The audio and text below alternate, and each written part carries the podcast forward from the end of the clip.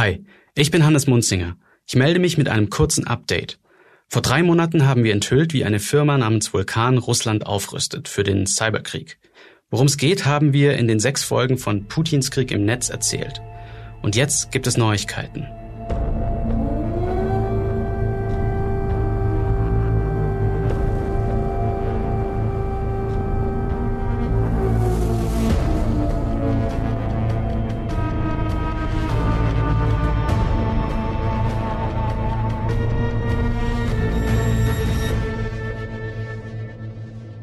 Nur schnell für alle, die Putins Krieg im Netz noch nicht gehört haben. Vulkan ist eine IT-Firma in Moskau. Sie arbeitet für die russischen Geheimdienste und das Militär. Sie baut Werkzeuge für Putins digitalen Krieg. Wir haben dieser Firma monatelang hinterher recherchiert, weil wir von einer anonymen Quelle Daten aus dem Innersten von Vulkan bekommen hatten.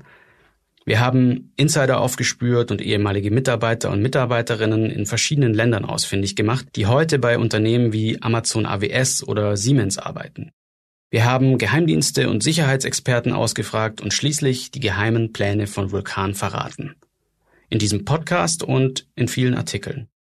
Viele haben nach unseren Artikeln genauer hingeschaut, was Vulkan so macht. Forscher, Regierungen, Geheimdienste und die Europäische Union. Seitdem Russland die Ukraine überfallen hat, erlässt die EU immer neue Sanktionen gegen Russland. Und das ist die Nachricht. Im mittlerweile elften Sanktionspaket taucht nun auch Vulkan auf. Wenn die EU ein Unternehmen sanktioniert, heißt es zum Beispiel, dass alles Geld von dieser Firma eingefroren wird, wenn es bei Banken in der Europäischen Union liegt. Und dass niemand aus der Europäischen Union dieser Firma, in unserem Fall NTC Vulkan, einen Kredit geben darf. Das ist mein Kollege Hakan Tanzaverde.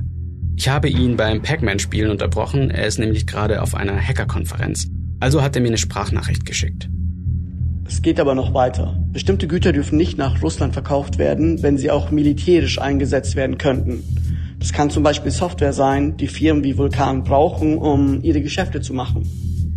Als Begründung sagt die EU nur, dass Vulkan eine Lizenz vom FSB besitzt, dem Inlandsgeheimdienst. Das hatten wir schon vorher herausgefunden. Der wichtigste Außenpolitiker der EU, Josep Borrell, sagt jetzt zu den neuen Sanktionen, dass man den Druck auf Russland und Putins Kriegsmaschinerie erhöhe.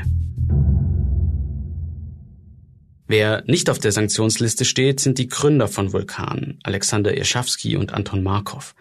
Wenn Personen sanktioniert werden, ist das noch drastischer. Dort, wo sie sanktioniert sind, nämlich können sie nicht mehr hinreisen, keine Konten mehr eröffnen, keine Hotels buchen und so weiter. Viele reiche russische Staatsbürger kommen deshalb nicht mehr in ihre europäischen Ferienhäuser. Das ist natürlich der Sinn solcher Maßnahmen. Sanktionen sollen wehtun, und zwar allen, die zum Beispiel von einem Krieg profitieren oder einen Krieg unterstützen. Anton Markov, der Chef von Vulkan, geht gerne tauchen. Wir haben Bilder von Ausflügen gefunden. Er sitzt da in einem Boot mit roten Badeshorts, schwarzem T-Shirt und Mütze. Hinter ihm liegt eine große Yacht und türkises Wasser. In der rechten Hand hält er eine Flasche Weißwein. Er schaut ziemlich zufrieden. Würde er auch noch persönlich sanktioniert, dann würde für ihn die Liste der Urlaubsziele ziemlich schrumpfen. Aber noch ist das nicht passiert. Wenn sich das ändert, melden wir uns wieder.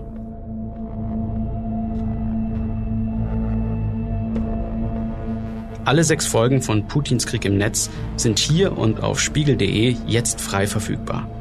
Und auf diesem Kanal geht es schon bald weiter mit dem nächsten Spiegel Original.